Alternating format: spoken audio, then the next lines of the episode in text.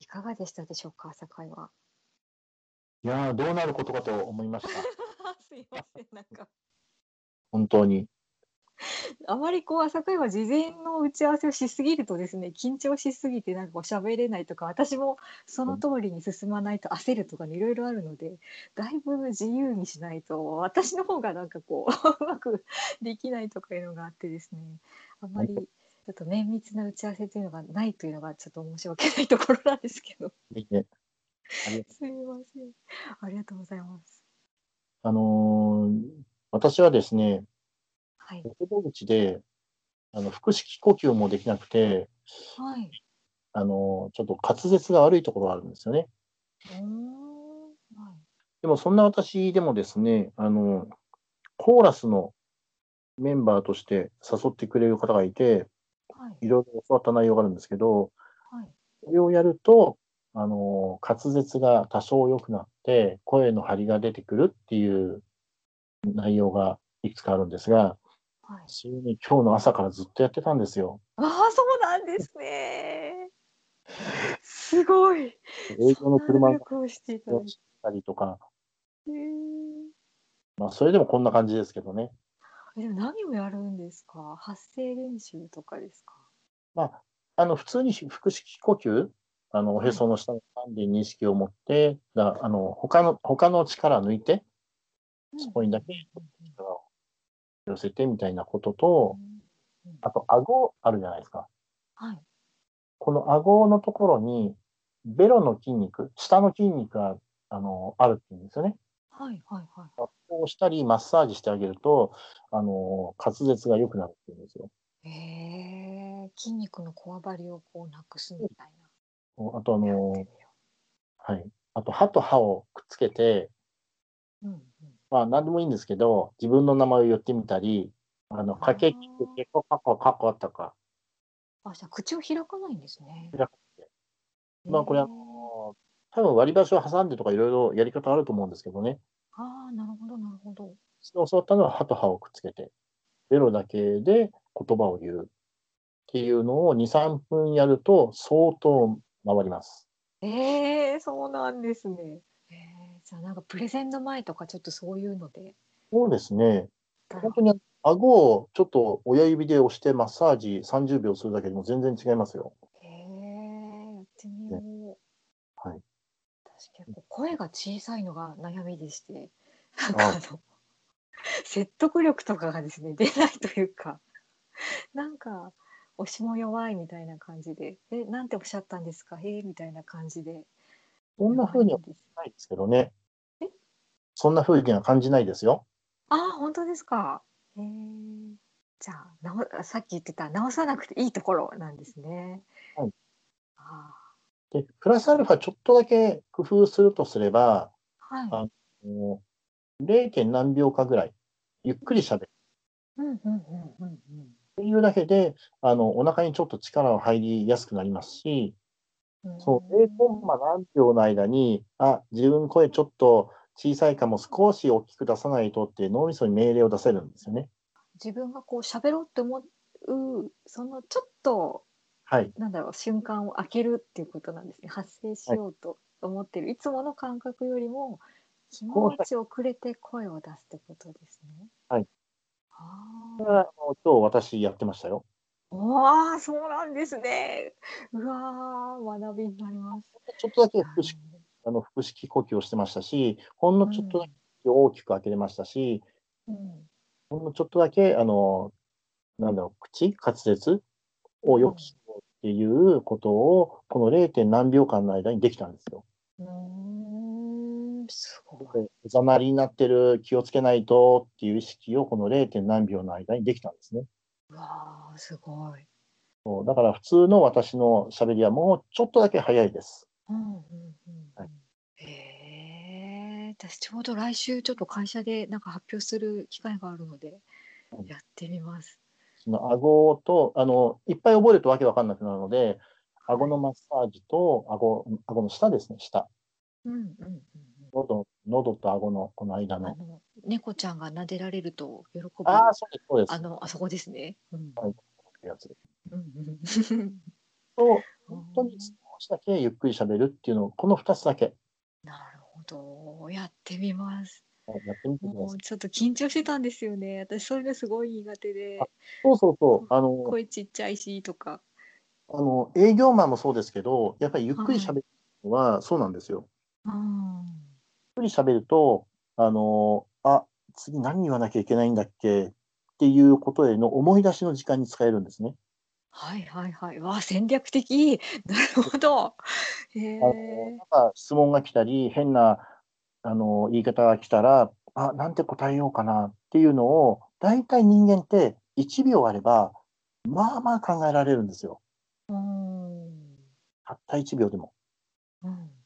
うん、なので、ゆっくり喋るっていうのは相当あのアドバンテージっていうか、有効。なんか私のとっさに返さなきゃとかね、なんかこうすぐにお答えしなきゃみたいな焦りとかねありますけど、そうじゃないってことなんですね。そあの同じ間が2秒空いたとしても、2、3秒空いたとしても、うん今までわわわわっと急いで喋ってた中での間が3秒空くのと、うんそこそこゆっくり喋ってての間が3秒空くのって違うじゃないですか。うんうん自然な長いの3秒ですよね。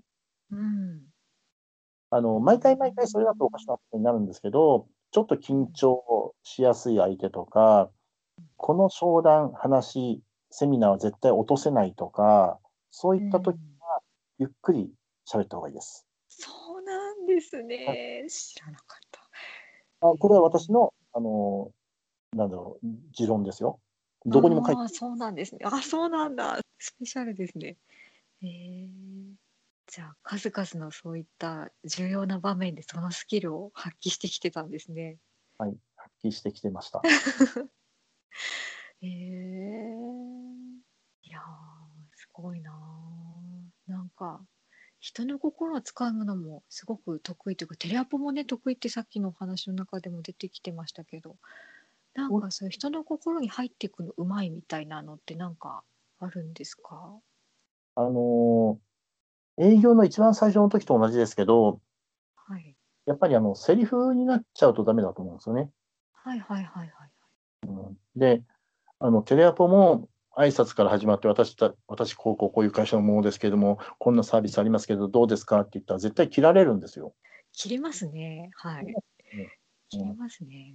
相手はもう何件も何十件も似たような電話を取っているので、何々会社のものですがって言った瞬間に切りますよね、下手したら。確かに。そういう人いますよね。うんいりませんって言いながら。でですね。営業って分かった瞬間がもう、はい、ありがとうございました。ガチャーみたいな。ありますね。あありまの、すありますテクニックっていう意味ではなくて、あの、心を込めて違う言い方から入らなきゃダメなんですよね。うん。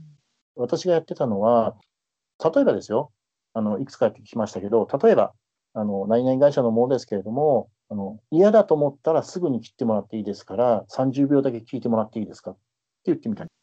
これって私の心からの本音なんですよ。うん。気をてらって聞いてもらいたいがために、こういったトークをするんじゃなくて、うん例えば、あの、30秒だけ聞いてもらいたいっていうのも本音だし、あの、嫌だと思うんだったらすぐ切ってもらいたいっていうのも本音なんですよ。ただ、何を私は嫌だったかって言ったら、こっちが伝えたいこと、本当に、本当にすごい内容のサービスなのに、あの、あなたに何も届けることができずに、営業マンだからって言ってガチャ切りをされるのだけは嫌なんですっていうことで見つけた言葉なんですね。うん。だからそれも、その気持ちをまとめて、その2つの言葉にしてあるわけですね。うん。絶対長い言葉じゃ聞いてくれないっていうのもあるし、そういうキーワードとか、ちょっとした言葉を見つけるのはやってきました。でもそれって本当にやっぱりその自社製品というかいいって思ってるからこそですもんね。聞いてる側っていうのは、あの、いくつか印象を受けるんですけど、こういうことを言うと。一つは、あ、他の営業マンと違う。ちょっと聞いてみようかしら。っていうのが一つ。うんうんいつでも切っていいって言われたことで、こっちに対する信頼感がぐっと増すんですよね。絶対切、いいことだから絶対切らないで聞いてくださいねって言ったら絶対切るじゃないですか。切りますね。怪しさマックスとか思っちゃいますね。うんはあも、いつ切ってもいいですよって言ってることに対しては、あ、そんなに腹を割って、こっちのことを考えて、これから何か伝えてくれようとしてるんだっていう思いが湧くわけですよ。これは私、テクニックじゃなくて、だから、これこそ人間力イコール営業力なんですよ。うんうんうん人間の、なんだ、器の大きさが、ちょっとでも大きくなったら、それ営業に活かせるし、その営業で得た内容っていうのは生活に落とせるしっていう、こうういんう。うんいい、なんだろう、相互作用っていうか。うん、でも、本当のトップセールスマンっていうのは絶対これ言いますよね。やっぱり10年以上、トップセラーの人はやってると思いますよね。なんかこうなんとなく就職してしまって自社製品とかその自社を愛せないというかでも仕事だからみたいにやらざるを得ない的な感じで営業やってたりとかもやっぱ中にはいる気がするんですよね。なんかそういう人ってマインドをどうやって変えていったらいいとかなんかあるんですあかねの。正直ですけど、マインドはそんな簡単に変わらないですよね。うんうんおおよくやりがい見つけましょうとか、夢見つけましょうって言いますけど、あ はのやりがいも夢も、なんだろう、次第に見つかるものであっい、見て、つかんないですよね。 なかなか、まあ、ちっちゃい頃から何か、ね、名家のお嬢様で絶対これになんなきゃいけないっていうんだったら違いますけど、その人はそうじゃないじゃないですか。うんうん、だってあの、さっき話してなかったですけどうん、私、教育に目覚めたっていうのも、ある一つの出来事からなんですよ。はい、うん、いいですか、喋っても。もうそれをぜひぜひあの配信高した校いです。 高校1年の時に、数学の先生、女性の先生だったんですよね。うんで成り立て1年目の先生だったんですよ。女性の先生で成り立てだから、みんなからいじられるわけですよね。うんで、いじられるから、あの緊張して、全然授業が前に進まないわけですよ。目も上手じゃないし。うんで、私はさっきも言いましたけど、その当時はそこそこ勉強ができたので、私のところに聞いてくるわけですよね、みんな。うんうんうんあなんかあの先生全然わかんないんだけどさ、ちょっとどういうことだよ、教えてくれよって聞いてくるわけですよ。はい。うん、で、何人か聞いてくるので、やっぱパッと伝えなければいけないから、コンパクトにまとめて、これってこうこうこういうことだよって伝えるわけですよ。ああ。あの先生よりお前の方がわかりやすいっていうわけですよ。うん。それに感動を覚えて、うん。じゃあ、高3の時に、お前は何になりたいんだって言ったら、はい、教師になりたいですって言ったんですよ。へえ。高一高校1年、2年の途中ぐらいまで全然そんなこと思ってなかったんですよ。あ高あ。高3ぐらいからですよ。じゃあなんかこういっぱい聞かれてこう裁くっていうとあれですけど対応しなきゃいけなくて身についたスキルではあったけどそれに感動を覚えたっていうことなんですね。で、ちょっとあの、町内会で習い事やってたんですけど、はい。大先輩が教えるのがまあまあ苦手な方で、天才肌なんですよ。うんうんうんうんうん。もう自分は何やっても大丈夫みたいな。うんでも、自分の感覚で人に教えるとなかなか伝わらないじゃないですか。うん。私があの噛み砕いて、やっぱり後輩に教えてたんですよね。をずっと繰り返してたので、それは中学ぐらいからやってましたから、うん。積み重ねですよね。なるほどね。ただそこだけ見ると教えるっていうことが得意だから先生っていう職業を選びましたけどなんかそれが生かされる職業みたいなものって全然他にもたくさんあるそうなんでしす今もね生かされてるってことですよね。そうなんです。っていうことに最近気づいたんですね、私も。うんうんうんうんうんうん。そう、自営業をやりたい、自営業を始めたいっていう中で、あの、営業やってきたから営業アドバイス、コンサルやろうかなっていうところから、それだけじゃ食っていけないから何があるかなとか、もうちょっとあの、棚卸しをしてみようっていうところから分かったので、そういった経験もだからみんなにもやってもらいたいですし、うん。できることと得意なことうんを10個10個書いてとか、うんうんそれも自分がやったことで見つかったからみんなにもやってもらってるだけなんですよね。じゃあやっぱりその独立しよう自営業をやろうって思った時にその自分を振り返った時にそういうワークじゃないですけどやって強みを自分自身の強みもそうやって見ていった感じなんですね。そうですね。うん。当それあれですよねなんかその大量の情報をコンパクトにみたいなこととかすごくなんかこれからの時代にぴったりというかそうです自由にね。合ってるみたいな感じがしますよね。ねでも、ただ一つ難点は、あのー何かカテゴライズされた資格があるわけじゃないし、業種があるわけでもないので、自分でネーミングしていかなければいけないんですよね。うん、んそれをしたときに、うん、まあ、それがメリットの場合も出てくると思うんですけど、うん、それが楽しみであり、難点でもあり。うんえーでもいいななんかいいななんかそういうものをなんか自分も見つけたいっていう思いがずっとあってこの活動してたんだな私っていうのをちょっとなんかちょっと思い出しましたよね。うんあそうだったそうだったと思って自分にもなんかそういう得意とか今までやってきたことの中でこうキーワードになるようなものがきっとあったはずでそれをなんかこう一本の串に刺すような感じでなんかこうね見つけたいみたいなのが今あるっていう感じなんですよね。それもあってそのツイッターでお見かけした時にあなんかこれ気になると思って申し込んだんですよね。ありがとうございます。ありがとうございました。なんか、宿題を出したような記憶があるんですけれども、そうですね。えっとね、200個、好き、得意、目に見える、目に見えない、はえい。ー自分ではんうん自己評価が高い、他の人からの評価が高いみたいなのを分けて、あの200個書き出しましょうみたいなね、うんうんうん。お伝えしたような気がするんですけど、あはい。のこれ、細かいことでもいいと思うんですよね。うん。うん、例えば、毎日コツコツ、1日3ページずつ本を読むことができるとか、朝必ず歯を磨いてるとか、で磨かないときは昼間に2度磨くとか、なんかわけわかんないこと、何でもいい。でもね、その背後には必ず何かがあるんですよ。ありますよね。そう、それが裏でつながっていると、それが自分の強みになったり、あとはこれができるとか、うんあ新しいサービスを生み出せるとか、っていうことにつながるんですよ。りますよね。最近まさになんかそういうのをよく本とかで見かけるんですよね。そういう無意識の中からなんかそういうなんだろう現れてる行動とかなぜか部屋は散らかってるのにこれだけは整理整頓がきちんとできてるものがあるとかなんうかんそういうのがねあったり人から見たらちょっと変みたいなところになんか本当価値観があったりとかね面白いですよね。そうなんですよ。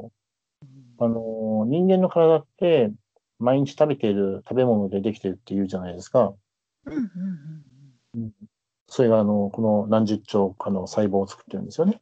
はいうん、と同じように我々のこの判断とかあの神経のつながりっていうのは日々の行動でできてるんですよ。うんううんん、だうんからちょっと昨日と違うことをしたらその神経細胞が違うところに飛ぶんですよね。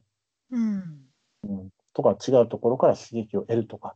なので、あの、見た目はみんな目が2つ、鼻も1つ、口があってっていう似たような一人の人間、あの男性、女性なんだけれども、脳みそをパカッと開いてみると、全く別の生き物なんですよね。うんうんうんじゃあ自分はどんな生き物なのかっていうのを、やっぱり脳みそにあるものをあの見える化していかないと、もったいないのかなっていう気が最近してます。それも最近なんですね。最近ですね。なんかすごく昔から気づいていて成果を上げてこられたのかなっていうのを思ってたんですけど 最近なんですね。でも、あの、その根っこのものはずっと前からありましたけど、はい。形にしたり、継続してやったり、ううんん、これは自分のものだって自己認識するようになったのは最近ですよね。うん。なんか自己認識されて変わったこととかありますか？いや、いっぱいありますよね。あるんですね。いっぱい。う気にんな。るなんだろう。まあ、マネタイズできるかなっていう自分への問いかけもありますし、ね、これがニードが、この今の世の中にニードがあるないっていうのもありますけど、でも、結局はお金って何のために得るかって言ったら、やっぱり自己実現のために得るわけじゃないですか。うんうんうんで結局、自分を知っして、それを人に伝え、サポートすることで、自分の本当の喜びが得られるっていうのは素晴らしいことだなっていう気づきはありますよね。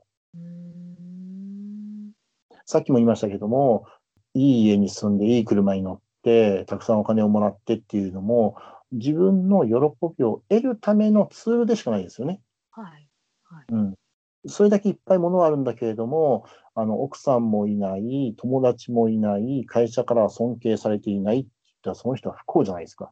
うん。なので、うん、今の気づきとかが、あの自分の本当の喜びの延長線上の、これからやっていくことで延長線上になるなっていうのはありますよね、感覚として。なるほどすごい本当になんかこう自分の価値観気づいて生きてるんですねうん。いいなぁ私はまだなんかそれがそういうものが欲しいと思って探しているんですけどなんかこうピンとくるこれみたいなのがなんか見つかってない状態なんですよねきっと傍から見たらえあるじゃんみたいなものなんでしょうあし今までやってきてることなんでしょうけどしっくりきてないんですそうですね。うん。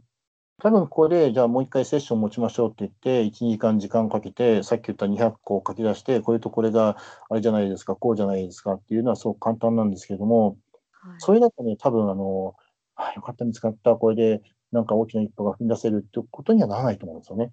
うんうんうんうん私が伝えられるのは、あの、さっき言った6も、6項目になってて、200個書き出したらいいかもしれませんよっていうところまでです。そうなんですね。うんいや、本当に、あの、ぐずぐずでダメダメな人はもっと手取り足取りやりますよ。はい。うん。でもね、あさみさんは違いそうだから、あ、そうなんですね。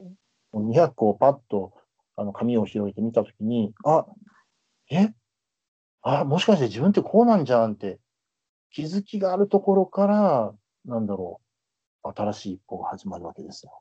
うん。うん、あさみさはい。ん。 なんて言ったりして。気づきってね重要です。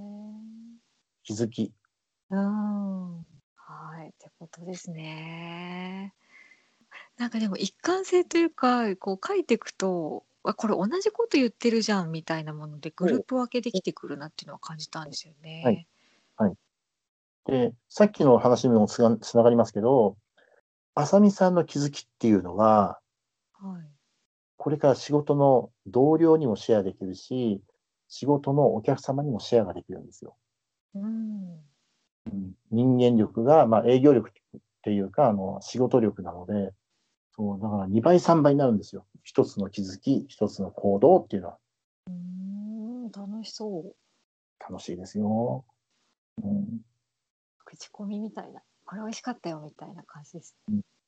そうですね。そうそう、そういうイメージですよね。うん。なんだっけな、あ、そうそう。この前の、私、あの、あさみさんのね、えー、なんだろう、いいところっていうか、得意なところの中で、一つ、まだ、ちょっと腑に落ちてないところがあるんですけど、はい。話を気長に待てるとかうんうんうんっていうところがあったじゃないですか。うん。はい。これがどこから来るのかなっていうのはね、ずーっと考えてるんですよ。ああ、これは母親から言われたことがあって、うん、妹すごいどんくさいんですよね。なんかこう勉強も理解が遅かったりとか、一個ができるようになるまでにすごい時間がかかる子なんですけど、妹になんか教えてた時に、母はもうなんかもう、なんでそんなのもわかんないのみたいなタイプの人なんですよね。でも私はなんかその考えて答えが出るのをずっと待っていたことがあって、あ、サメはなんかよくそんなの待てるわねみたいな感じのことを言われて、あ、確かになんかそういうとこあるなみたいな、全なんかこう考えてる時間が必要だっていうことを知っているというか、あなんか血液型は何型でしたっけ私は A 型です。あ、そうですか。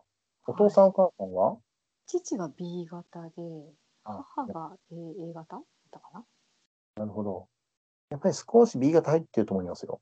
あもうめちゃくちゃ私父親そっくりなんでなんかもそううね B 型に近いなんか血いや液型占いで言うとはい B 型のが近いええ、のはなんかあの感、じてい今のま話す聞。いてるとずっと B 型っぽ いですよ。そうなんですね。あの、いい意味になって、はい。あの、なんていうのかな、B 型ってこれあんまり言われないですけど、はい。完璧主義なんですよ。あ、めちゃくちゃそうですね。それを、あの、この、この世の人っていうか、あの、同僚とかが見ちゃうと、ちょっと細かいから、あなた A 型って言われるんですよね。はいはいはいはい。でも、よく喋ってみると、やっぱりあなた B 型ねって分かっちゃうんですけど、あの、この前三姉妹の真ん中だっていうことを教えてもらって、私的には、お姉さんからも愛され、妹からも愛されてるから、急ぐ必要がなかったのかなって思ったんですよね。ほうほうほうほうほう安心してたみたい。そうですね。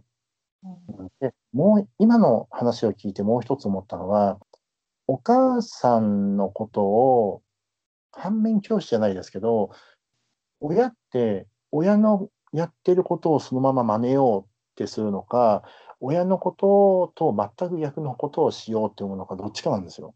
うーん。真ん中ってあんまりないんですね。どっちでもないみたいなっていうのはないんですよ。私は反面教師ですね。ですよね。はい。私もあの母親にとても母親父親にとても似てるところもあるけれども母親父親と全く逆の道を歩んできたっていうのもあるんですよ。うん。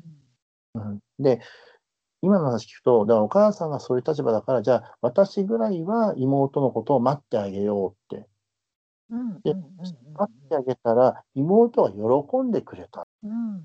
ていうところでそこに喜びを感じてじゃあまた待ってあげようって今日も待ってあげよう今日も待ってあげようって言ってるうちになんかそれが性格の一つになったのかなっていうふうに今ちょっと思いました。なるほど。確かに。なんか困ってあげるとちゃんと答えが出てきたりとか、なんだできるじゃんとか、なんかこう、ダメな子じゃないって自分でなんかこう、分からせることができたんですよね。なんかそこには確かに喜びがあったっていうか、彼女の自尊心とか、なんかこう、なんだろう、やればできるんだみたいに思ってもらいたいみたいなのはあったかもしれないですね。家庭で起きたことっていうのは学校とか会社でも展開していきたいんですよ案外人間って。ああ、わかります。確かでに。そうするとやっぱりまたそこで喜びを得られるので確かに。まあこういう性格がなんだろうフィットするんだっていうね潜在意識の中に落ちると思うんですよね。確かに職場でもなんかあるかも。はい。なんでかって言ったら、あの、この今の現代人の中で、話を気長に待てる人ってなかなかいないんですよね。うん。うん、で、もし待てたとしても、それを自覚して人に言える人ってなかなかいないんですよ。だからね、これをこの前聞いたときに、私は、うん、これはどこから来るんだってずーっとね、ずーっと分かんなかった、わ分かんなかったっていうか、ちょっと悶々としてたんですよ。うんうん。そまあ、多分あの、当たらずとも遠からずだと思いますよ。